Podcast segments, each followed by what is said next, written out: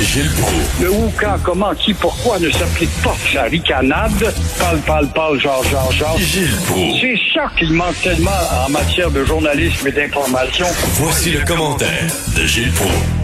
Gilles, bonjour. Hier, euh, Gilles, je parlais à quelqu'un que je connais qui travaille dans le milieu de la culture et euh, il était vraiment déprimé. Il dit qu'il a tout perdu ses contrats. Il n'y a pas une maudite scène qui rentre. Il reste seulement 10 000 dollars à la banque. Il y a plusieurs enfants.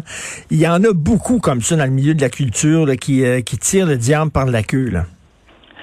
Alors, il devrait peut-être lâcher la culture et aller dans la culture médicale, puisqu'il y a il y a quoi, 72 000 demandes pour 50 000 piastres par année? Ben oui. Il va falloir qu'ils songent à changer de carrière. Combien sont nombreux les gens de l'Union des artistes? Moi, en radio, quand j'en ai fait pendant longuement, les statistiques disaient que la moyenne d'une carrière, t'es chanceux, Richard, t'as Oui. déjà dépassé les 7 ans. La moyenne d'une carrière derrière un micro, quand t'es un animateur, donc t'appartiens au milieu culturel, dure à peu près sept ans. C'est éliminé par des courants nouveaux, par euh, des petits qui derrière toi se pensent plus bons que toi ou influencent un patron plus ignorant que le tien.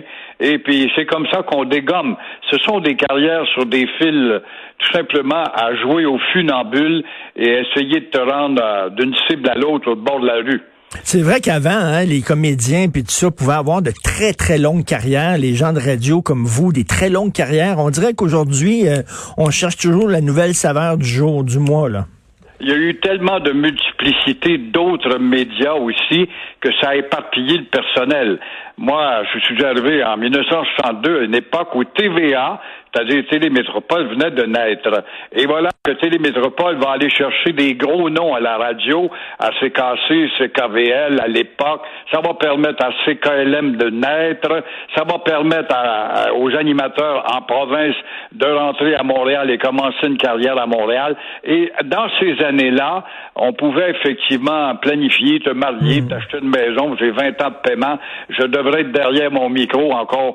Bon, c'était vrai en partie, mais c'était quand même risqué, mais ça n'a rien de comparable avec aujourd'hui où les carrières sont tellement éphémères. Et d'où l'importance, quand ça fonctionne bien, quand tu as des années de vache grasse, de mettre de l'argent de côté pour les mauvais jours, parce que quand tu es pigiste, des fois tu as des bonnes années, des fois tu as des moins bonnes années. C'est important d'avoir un coussin. Je vais vous parler là, de, de, justement là, les, les gens qui ont répondu à l'appel de François Legault pour euh, devenir préposé Là, vous vous demandez comment on va se débarrasser des 60 000 candidats de trop.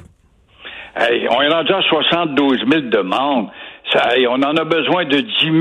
Et ça, c'est pas loin, là, dans quoi, le 10, 12 jours, 11 jours à peu près. Ben oui. Et voilà qu'on on a déterminé que les commissaires scolaires, qui ont changé de titre maintenant, euh, vont être, euh, en tout cas, euh, en poste pour voir à évaluer le candidat qui est à éliminer ou à prendre. Alors, il y a 62 000 personnes en trop à faire sauter. Alors, évaluer comment? Évaluer la, capacité du gars ou de la fille qui postule.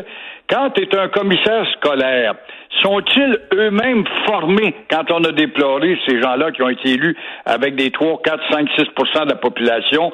Un commissaire scolaire, c'était souvent un gars qui vendait de la peinture dans son quartier, qui se présentait pour devenir commissaire scolaire. Sont-ils vraiment intellectuellement formés pour être capables de faire des analyses et euh, déterminer qui peut avoir le caractère et la capacité d'être autour d'un lit pour aider justement des gens nécessiteux au dernier degré? Alors, ça va être un maudit problème. Et là encore, comment éliminer ces 62 000 candidats en trop? Alors là, on va dire, ben, on va voir ça dans la détermination, le ou la fille qui va démontrer par l'entrevue comment elle est déterminée. C'est le 50 000 piastres, dans le fond, qui fait déterminer. Mais- Avant, on disait, ouais, ouais, aimerais-tu ça travailler là-dedans, les odeurs, autour d'un lit, c'est pas des maudites faces. Aujourd'hui, on s'aperçoit que l'argent n'a pas d'odeur. C'est le 50 000 qui a une nouvelle odeur et qui a tout changé la ben, donne. parlant, parlant d'odeur, là, je, je vais être, je vais être vulgaire, là, Gilles, là, mais comment ça se fait qu'on attend toujours d'être dans marde pour bouger? Parce que ça, là, c'est- on le savait qu'il manquait de gens, des préposés. Là. On aurait pu faire ce- cette demande-là, là, le- le- augmenter leur salaire il y a plusieurs années. Non, il a fallu être dans marde avec une couche pleine pour qu'on dise, hey, il y a un problème. Ça revient à dire ce que je voulais te dire ce matin. Sommes-nous un peuple plus épais que les autres? La réponse, c'est oui. C'est malheureux à dire, moi, être un peuple plus épais. Alors, il fallait atteindre ce niveau d'excrément pour savoir si on voulait s'épanouir dans les excréments, pour pas dire la merde ou la marde, et puis s'attirer et s'affubler d'un titre de, de responsable autour d'un lit d'un gars qui est à l'agonie, qui se lamente, ou d'une femme qui n'est plus capable. Alors, euh, sommes-nous plus épais collectivement? On l'a vu encore quand tu vois que tu as euh, 200 cas de mort qui n'étaient pas, en tout cas, enregistrés officiellement parce que les télécopieurs, qu'on appelle des fax, sont devenus des instruments qui ont tripoté, puis on perdait les noms des 200 cas de, pour mettre dans des morts. Quand euh, un contrat sur deux est mal évalué au transport et que le prix euh, double avec Accurso, on a vu ça notamment dans le domaine du transport. Ça va coûter tant, pas vrai pantoute, on le sait à l'avance, ça coûte deux et trois fois plus. Pourquoi? Parce que du puis du, euh, du, du, des pourboires, puis du détournement de fonds, envoyez donc. À chaque année, on est un peu plus épais que les autres. Le rapport du vérificateur général ou la vérificatrice nous parle de l'insolite incroyable de construire un pont euh, au-dessus, je ne sais pas, d'un fossé, il n'y a même pas de rivière en dessous, et d'autres folies de la sorte. Alors, euh, on le voit, et là, ben, les commissaires scolaires qui, sont, qui vont devenir des, des gens, des, des pédagogues pour embaucher du monde. Alors, les mille et un rapports, tiens, parlons de ça, mille et un rapports sur le patrimoine, justement, Mais oui. de Nathalie Roy, la chère belle Nathalie Roy, là, qui a réussi de classer une église à Québec, alors que le curé n'est plus patrimonial pantoute, lui, il voulait vendre. Les mille et un rapports sur le patrimoine, on protège tel bâtisse, celle de la Nouvelle-France, on s'arrange pour passer le, le rasoir puis le bulldozer, on va mettre une plaque, puis scellée euh, peut-être de l'époque britannique, là, on va la sauver, puis on va faire un, un pub avec ça. Ça te donne une idée de notre épaisseur de peuple d'épais, comme des bœufs pliés en deux, c'est épais en maudit, des bœufs dans le champ. Tu plies ça en deux, mon cher Richard, c'est épais. Mais là, et notre, le- notre devise, si je me souviens, alors qu'on rase toutes nos maisons patrimoniales, on va en France, là. En France, là, il y a des plaques pour nous rappeler là, toutes sortes de choses. Ici, euh, en 1600 quelque chose, Voltaire Oui. pissé contre le mur. Je veux dire, Il y, a- il y a des plaques pour n'importe quoi. On se souvient. euh, L'histoire fait partie de la vie présente, de la vie actuelle. Nous autres, notre devise, si je me souviens, puis on rase tout. De quoi? De rien. Tu as tout à fait raison. J'avais fait un reportage là-dedans, justement, pour le Journal de Montréal, sur la disparition des plantes, des plaques.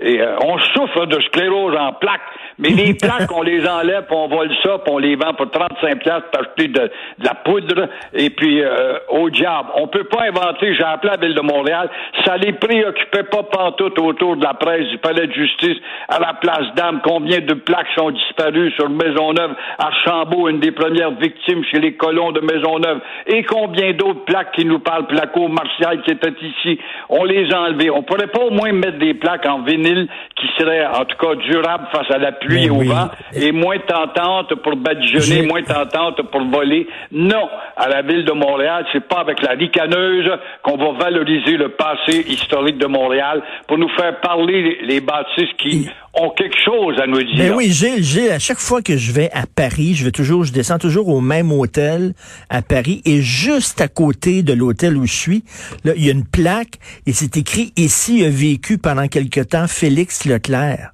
Me dis, c'est à Paris, là. Voilà. Hey, c'est honorable. Tu vois, un Québécois qui, au lendemain de la guerre, à cause de la censure, les chanteurs français avaient chanté devant des Allemands.